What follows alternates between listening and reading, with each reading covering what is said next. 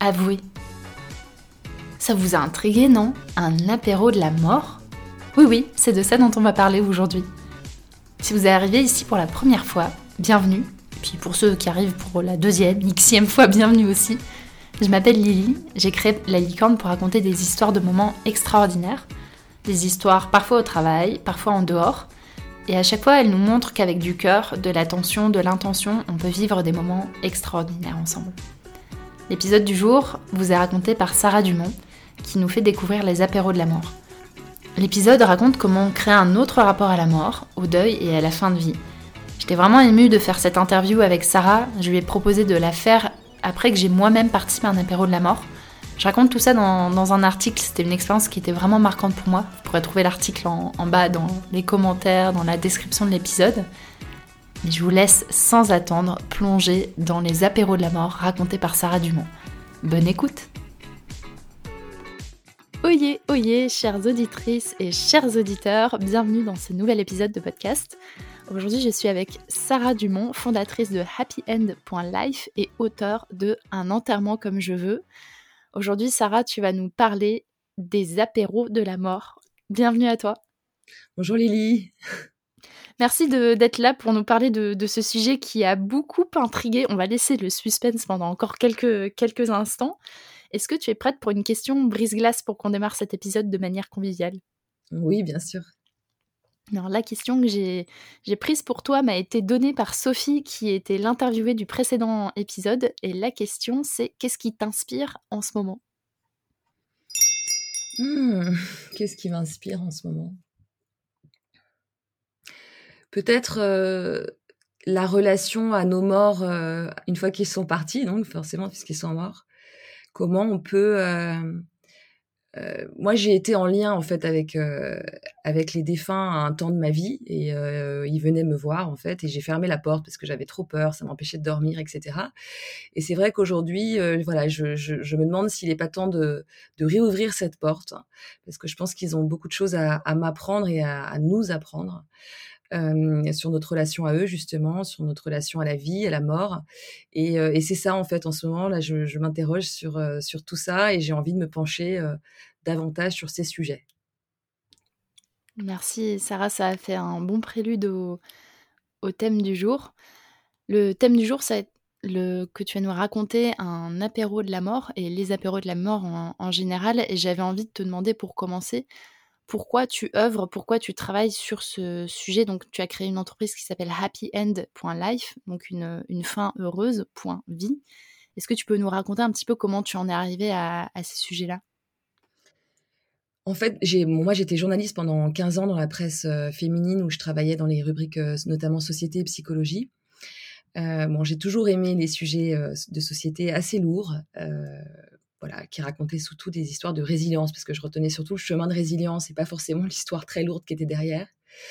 Et, euh, et puis, euh, mon père est décédé. Bon, j'ai toujours eu un intérêt pour le sujet de la mort, de ce fait, de cette attirance pour les sujets lourds et, et tabous d'ailleurs. Et, euh, et puis, mon père est mort en 2012. Et mon père était athée, et qui était quelqu'un d'assez original. Et quand il est donc, il a fallu organiser ses obsèques, on, a vraiment eu envie de s'affranchir de ce que de ce qu'il existait puisque ça nous convenait pas du tout. On voulait pas aller au crématorium. Il était, euh, il avait choisi une crémation. Et en fait, on a organisé une célébration de sa vie puisqu'on est allé dans un dans une salle de concert parisienne, que son cercueil était présent, que euh, son cercueil est, est reparti recouvert de post-it, qu'il est parti seul au crématorium alors qu'on est resté ensemble, qu'on a qu'on a enfin mangé, bu des verres. Enfin, il y avait vraiment une atmosphère euh, qui, mmh, enfin, son énergie de vie a vraiment résonné ce jour-là. D'ailleurs, j'ai vu les gens applaudir et euh, au début, ça m'a étonnée parce que j'avais jamais entendu d'applaudissements à un enterrement. Et, et, je me suis dit, bah, en fait, ils applaudissent sa vie. C'était vraiment un hommage à, ce qu'il était comme homme et puis à, à la vie qu'il avait menée, qui était une vie très heureuse. Euh, et surtout, je, je, me suis rendu compte que ouais, finalement, du, de, de, de, ce choix-là euh, faisait que les gens avaient, se mettaient moins dans une posture. Euh, ils étaient ils se sentaient peut-être plus libres d'agir. Et, euh, et moi, enfin, bon, déjà ça, j'ai trouvé ça génial. Et puis je me suis dit que ça m'a, enfin, je me suis rendu compte avec le temps que ce souvenir restait heureux pour moi. C'était resté un bon moment, que je n'avais pas de, pas de douleur, j'avais pas de regrets, et que ça m'avait probablement aidé à cheminer sereinement dans mon deuil et que c'était un cadeau qu'on pouvait se faire, mais que pour ça, il fallait, le, intégrer cette idée-là, il fallait communiquer dessus. Et en fait, en discutant avec mon entourage, je me suis rendu compte que les gens ne savaient pas du tout ce qu'ils avaient le droit de faire dans ce moment-là, puisque forcément le sujet de la mort n'intéresse pas, enfin en tout cas on le redoute, donc on n'en parle jamais de son vivant, et souvent c'est un sujet qui vient quand la personne est décédée, quand un proche décède et qu'il faut s'occuper de ses obsèques, et on n'a que six jours, donc on est pressé par le temps, et en plus on est dans le malheur, souvent. Euh, et donc je me suis dit, je me suis mis en tête de communiquer là-dessus et d'informer, parce que pour moi, euh, être informé, c'est être libre en fait, c'est de, de, pouvoir choisir, et il mmh.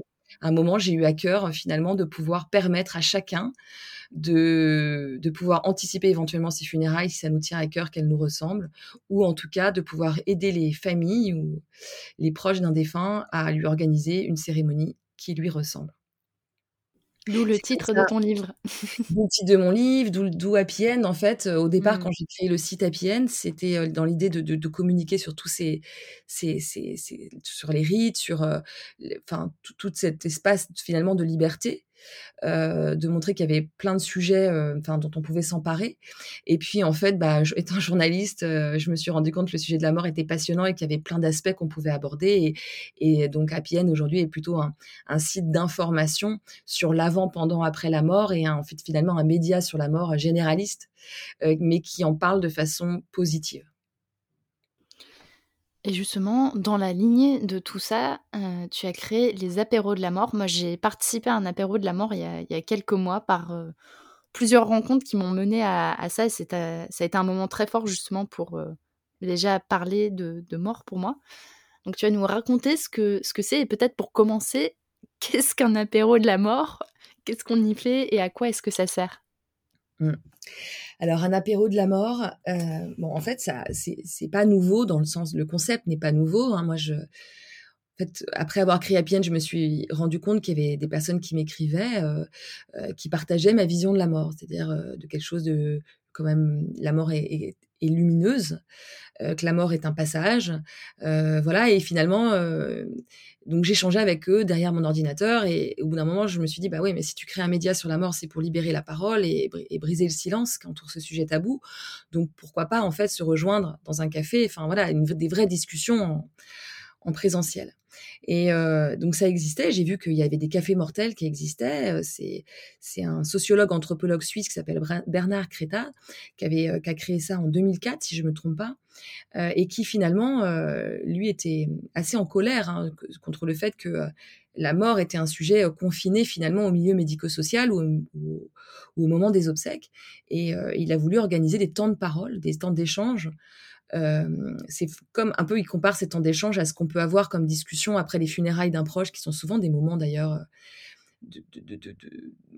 qui peuvent être joyeux. Hein. On trinque aux morts et on trinque à la vie.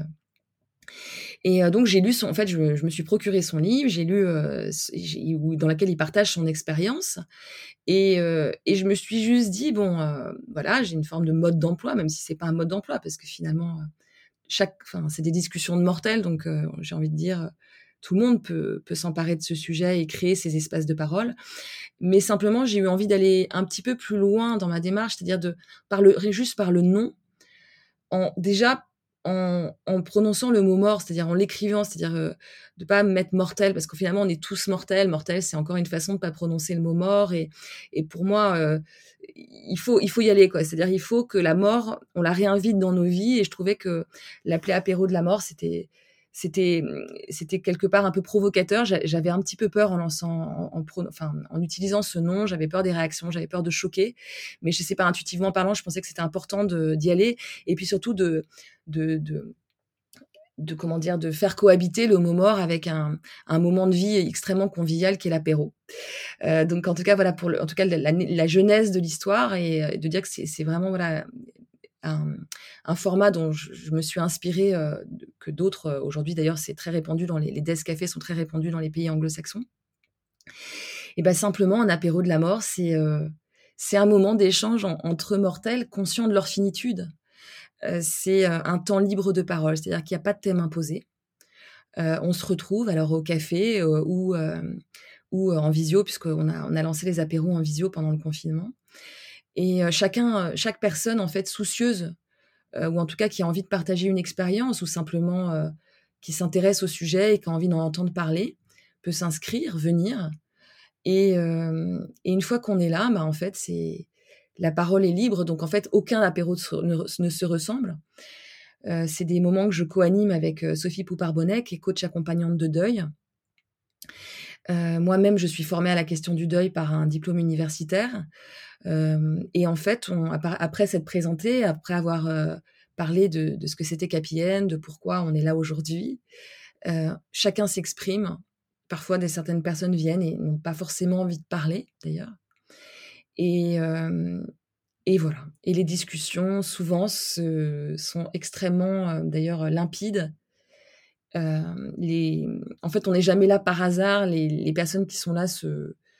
Enfin voilà, pour moi, c'est vraiment des moments extrêmement forts, mais qui sont assez magiques dans leur fluidité, parce que finalement, euh, on n'a pas besoin forcément de relancer, de voilà, les gens mmh. sont là et, en fait, ce que je perçois toujours, c'est c'est cet énorme besoin en fait de parler de nos morts. En fait, c'est surtout ça qui me qui me marque à chaque fois, c'est qu'aujourd'hui notre société, elle nous elle nous condamne au silence euh, une fois que nos proches sont partis euh, ou sont décédés en tout cas. on on n'a plus vraiment le droit d'en parler. Ou on nous en parle plus trop par peur de nous blesser ou de, faire rejaillir de la tristesse, alors qu'en fait, on n'a qu'une envie, c'est d'en parler, de les faire vivre encore. Et souvent, les, personnes viennent à l'apéro euh, pour, euh, pour partager, euh, juste pour évoquer aussi leur mort. Ça, c'est quelque chose qui m'avait vraiment marqué quand, quand j'y avais participé. C'était ouais, le besoin d'en parler et d'avoir des, des, espaces où on peut parler des morts, où on peut parler de, notre propre relation au deuil. Et personnellement, moi, ça m'a en fait, ça m'a beaucoup appris sur comment être présente pour des personnes qui sont endeuillées autour de moi, parce que j'ai pas connu de deuil qui m'a qui m'a marqué autant que ce que j'ai pu entendre dans les apéros de la mort. Par contre, ça m'a vraiment réappris à, être présente, à écouter et à, et à pas mettre le sujet sous le, sous le tapis. Mmh. Ouais, je pense qu'en tout cas, alors je me souviens très bien de ta présence ce jour-là où, euh, où plusieurs personnes, c'était plusieurs mamans endeuillées, des personnes qui avaient vécu des deuils, euh, des deuils difficiles, euh, s'étaient exprimées. Et, si je me souviens bien, tu as dit oh là là, je suis un petit peu gênée parce que moi j'ai pas connu de deuil de proches et du coup je me sens un peu mal à l'aise et et et, et et, en fait, des, personnes comme toi, euh, souvent jeunes d'ailleurs, euh, viennent et, s'expriment de la même façon que toi, euh, se disent mais en fait, voilà, s'excusent presque de ne pas avoir vécu de drame. Et, moi, je trouve ça super courageux parce que souvent, quand les, jeunes viennent, ils disent en fait, dans ma famille, par exemple, la mort est, est extrêmement tabou, on n'en parle jamais, c'est un sujet qu'on passe sous silence et je voulais voir ce que ça faisait d'en parler.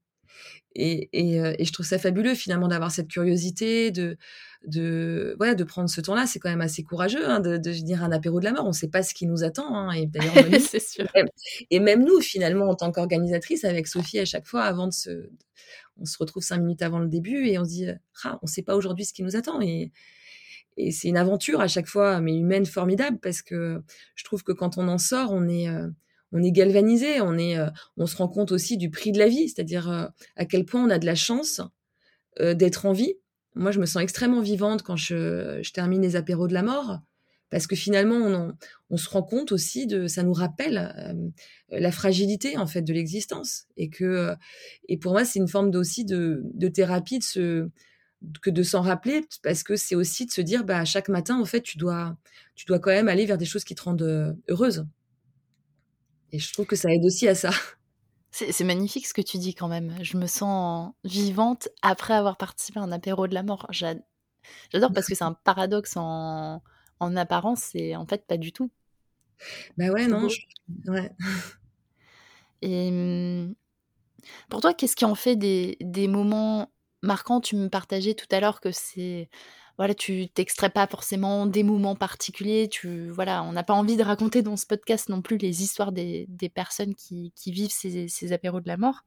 Mais pour toi, qu'est-ce qui en fait des moments importants et extraordinaires?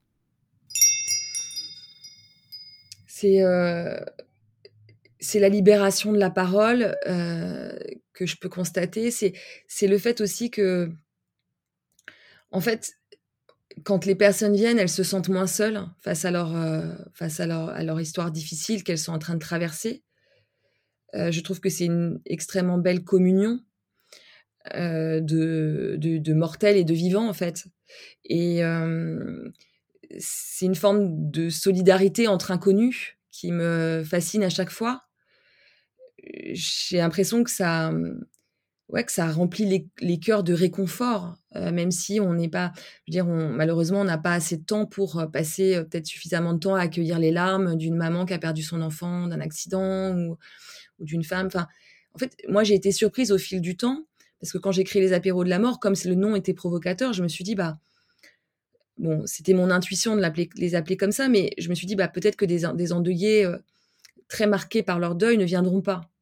Mais et en fait, pas du tout, parce que ces derniers temps, on a eu des, des, parents endeuillés qui sont venus et qui avaient perdu leur enfant parfois trois mois, trois mois et demi avant, avant l'apéro, ce qui était extrêmement récent, ou, ou des, des, femmes qui avaient perdu leur conjoint suite à un suicide alors qu'ils avaient un bébé, enfin un bébé était en route, enfin voilà, et en fait pas du tout.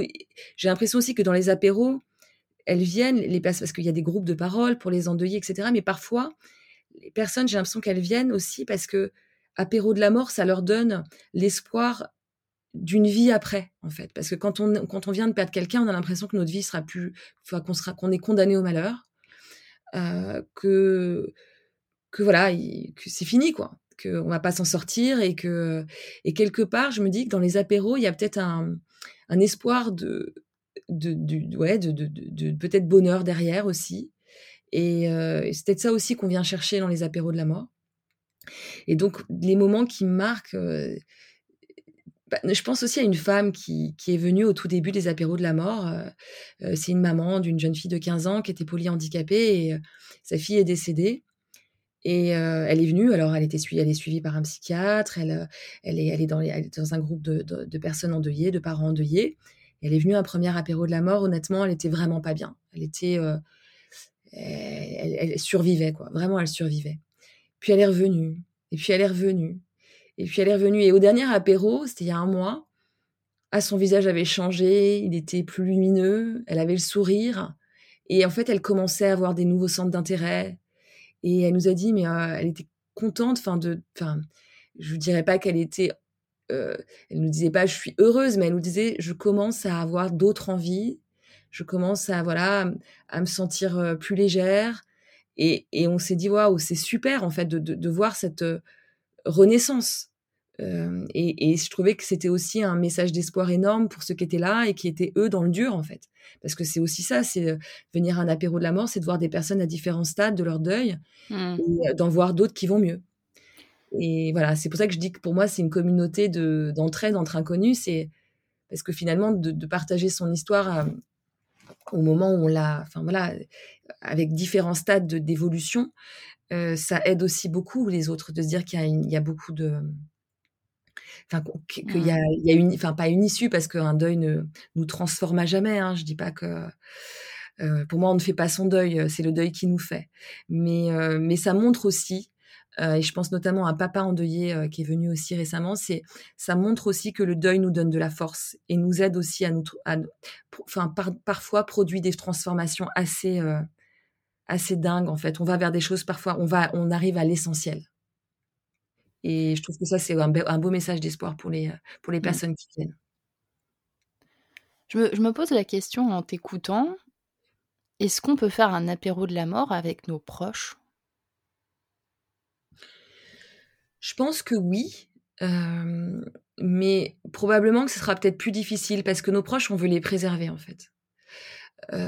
souvent, on voit dans les familles, on parle, on n'ose pas trop parler de. Enfin, je veux dire, je vois des enfants qui vont protéger leurs parents, pas leur, en leur parlant pas forcément de leur chagrin, parce qu'ils vont dire, bah maman est déjà assez malheureuse d'avoir perdu son chéri, donc d'avoir perdu papa, donc je, je vais pas lui en parler. En fait, entre proches, on essaie vraiment beaucoup de se protéger, alors qu'en fait, les inconnus, on n'a pas à les protéger. C'est plus facile parfois de parler à d'autres personnes qui ont vécu, enfin voilà, qui sont finalement des pères de malheur, que, que à ses plus proches en fait. Mais on peut, ça se tente en fait. Je trouve que ça vaut le coup d'essayer. mais je ne sais pas si ça aurait la même fluidité en tout cas. Je ne sais pas si on se sentirait aussi libre de déposer mmh. une, des, des, des, expériences, des, des ressentis. Et je tiens, juste, je tiens juste à dire que, parce que là je parle beaucoup d'endeuillé, mais en fait on peut venir à un apéro de la mort tout simplement parce qu'on est curieux de ce sujet, parce que voilà, on a, comme toi, tu as peut-être peut potentiellement pu le faire, ou, ou parce qu'on accompagne quelqu'un en fin de vie, ou parce que même on est obnubilé par la mort, ou parce qu'on a peur de la mort, ou parce qu'elle nous fascine. Enfin voilà, il y a, plein de raisons de venir à un apéro de la mort. C'est pas un lieu réservé à des personnes traverse, qui traversent un deuil. Oui, et pour le coup, moi, c'était vraiment ce que j'avais fait. C'était, j'étais curieuse déjà de par mon métier de facilitatrice, ça m'a, ça m'a intriguée. Et puis plus personnellement sur le, ouais, comment parler de la mort, qui, était un sujet tabou, comme, euh, comme tu le disais tout à l'heure. Mmh. On, chemine vers la conclusion de, de l'épisode. Comment est-ce qu'on peut te retrouver? Quand, Comment est-ce qu'on peut participer à un apéro de, de la mort et plus globalement suivre ce que tu fais?